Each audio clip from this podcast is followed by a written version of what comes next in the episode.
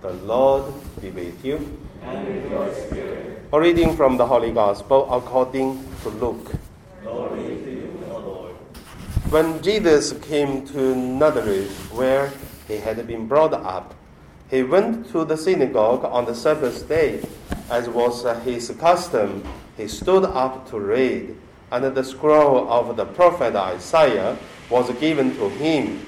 He unrolled the scroll and found the place where it was written, The Spirit of the Lord is upon me, because he has anointed me to bring good news to the poor. He has sent me to proclaim release to the captives and recover of sight to the blind, to let the oppressed to go free, to proclaim the year of the Lord's favor.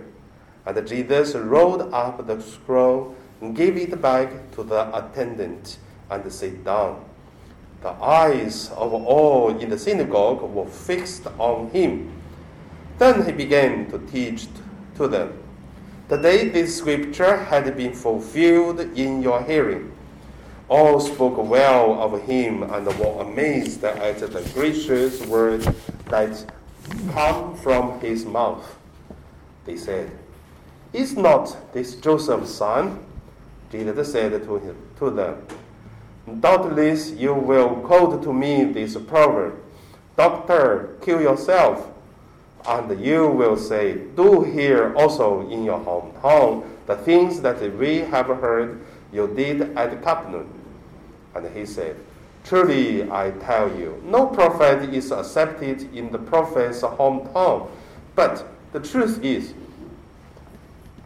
there were many widows in Israel in the time of Elijah, when the heaven was shut up three years and six months, and there was a severe famine over all the land. Yet Elijah was sent to none of the except to a widow at Zarephath in Sidon. There were also many lepers in Israel in the time of the prophet Elisha, and none of them was cleansed except uh, Naaman the Syrian. When they heard this, all in the synagogue were fixed with rage. They got up, drove Jesus out of the town, and led him to the brow of the hill on which their town was built, so that they might hurl him off the cliff. But Jesus passed through the midst of them and went on his way. The Gospel of the Lord. Praise you, Lord Jesus Christ. So based on today's the Gospel's uh, story, and then the, uh, you can see the fightings. They want to kill Jesus even.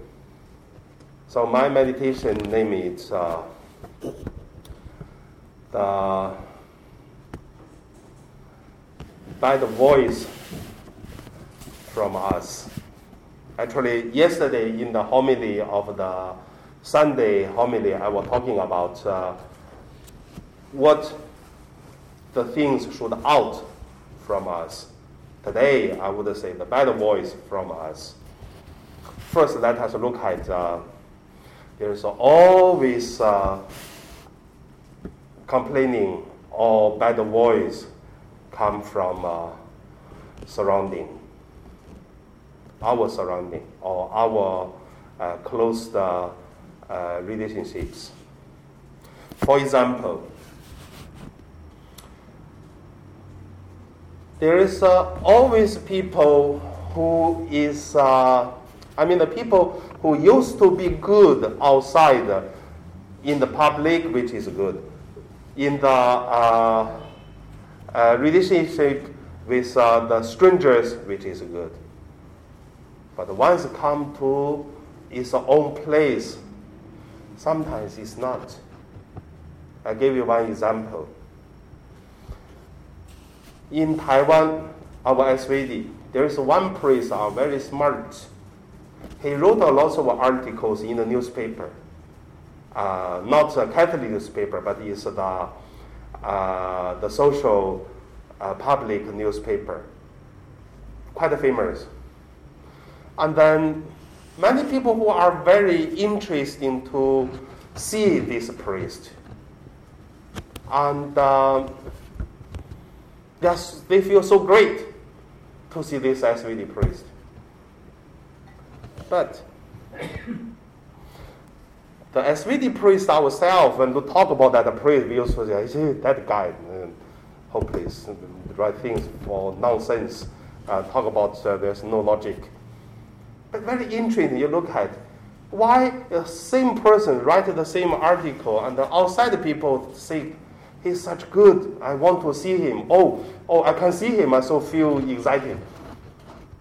But among ourselves, they will say, oh, that guy. Why? Same today. Jesus in his hometown, people ask him, Is that not uh, the son of Joseph?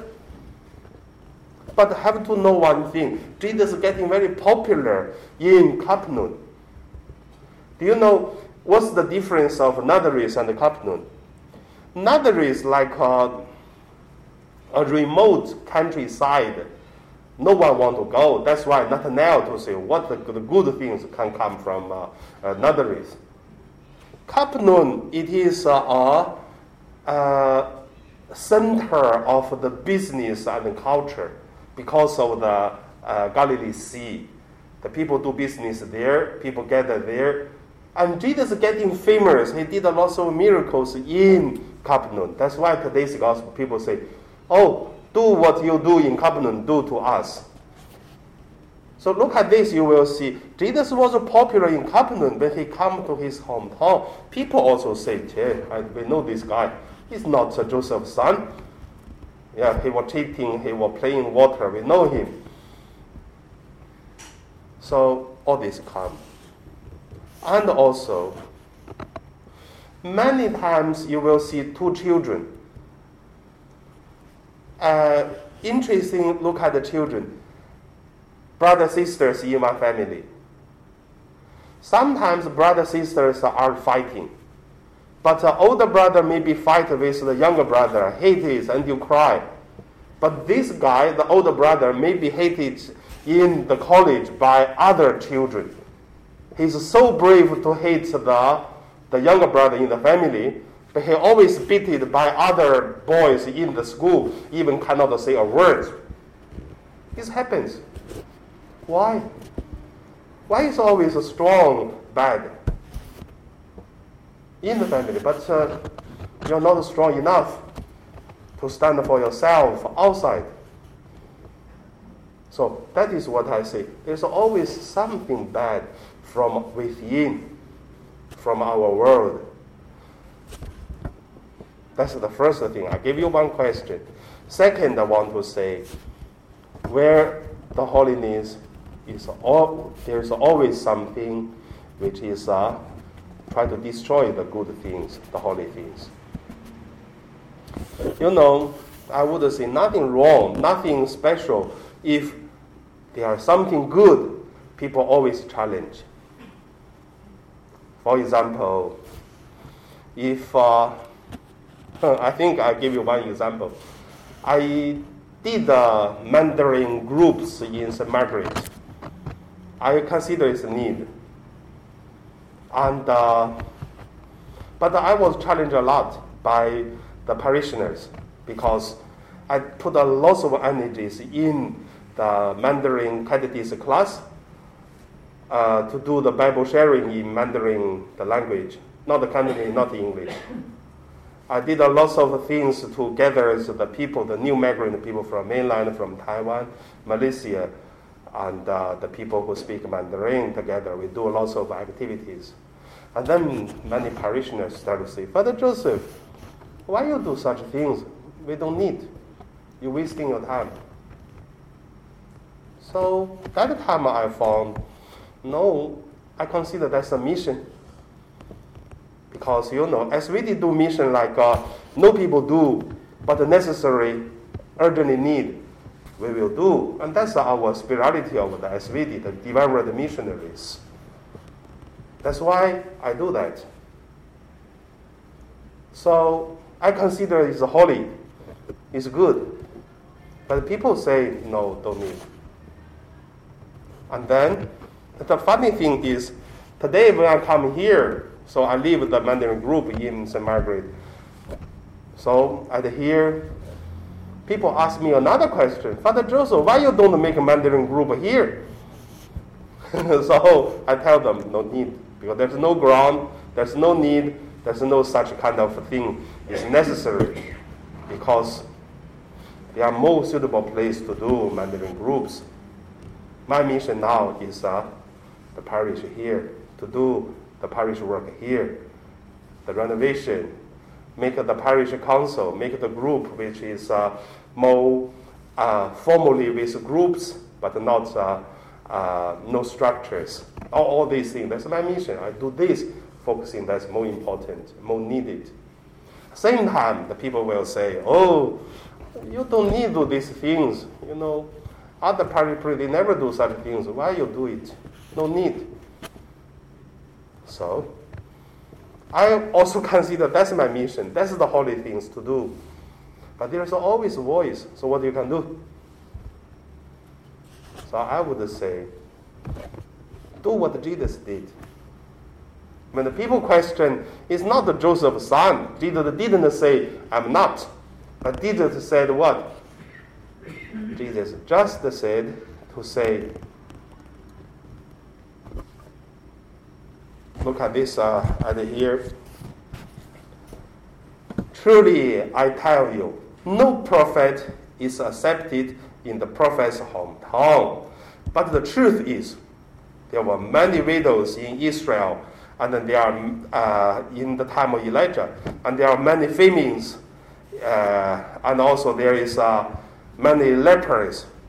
So why did Jesus give these words to say? Because at the end it is faith. You believe, then you get what you believed. If you don't believe, you get nothing. If we look at the things what we do as a mission, as a holy, holiness thing to do, then carry it, do it. Even there are many challenges, do it. I'm very happy to see today in Hong Kong, you can see in St. Now there is a Mandarin Mass. In uh, Chai Wan Sea Star Church, there is a Mandarin Mass. In Tsuen Wan, the, uh, the Gada Yi Tong, there's also a Mandarin Mass. And then in Salesian in Kowloon, the school, uh, Wayan, is also Mandarin Mass, which is good, which we don't need to in St. Joseph here. We have no, we don't need. But in faith, we do, we continue. So there's always challenge, but there's always the mission. You have to pick up and do it. That's my sharing from today's the gospel. At the end of my sharing, I want to say, what is the bad voice, or where is the challenge voice from uh, your world? It Must be somewhere, It must be someone, there must be something is come. So what? Because people say you don't do, because people say you have to do and then you have to do it. May not. But look at the Elijah's time. Look at the lepers. Faith. Strapped to the mission. I believe that's what we could learn. And then, if there are still more challenges, still more dangerous, what can we do? I give you last words from today's gospel. It's very helpful. Look at they got up, drove Jesus out of the town, and led him to the brow of uh, the hill on which their town was built, so that they might hurl him off the cliff. But you see, it's dangerous in death. Jesus passed through the midst of them and went on his way. It's a miracle. No one can hurt him because his time not come yet. So there's no much uh, uh, description about uh, this kind of uh, people want to kill him. He just uh, like disappeared, just walk away, no problem. This kind of things. But that's the protection of God. So we pray, we ask God to guide, and now we pray.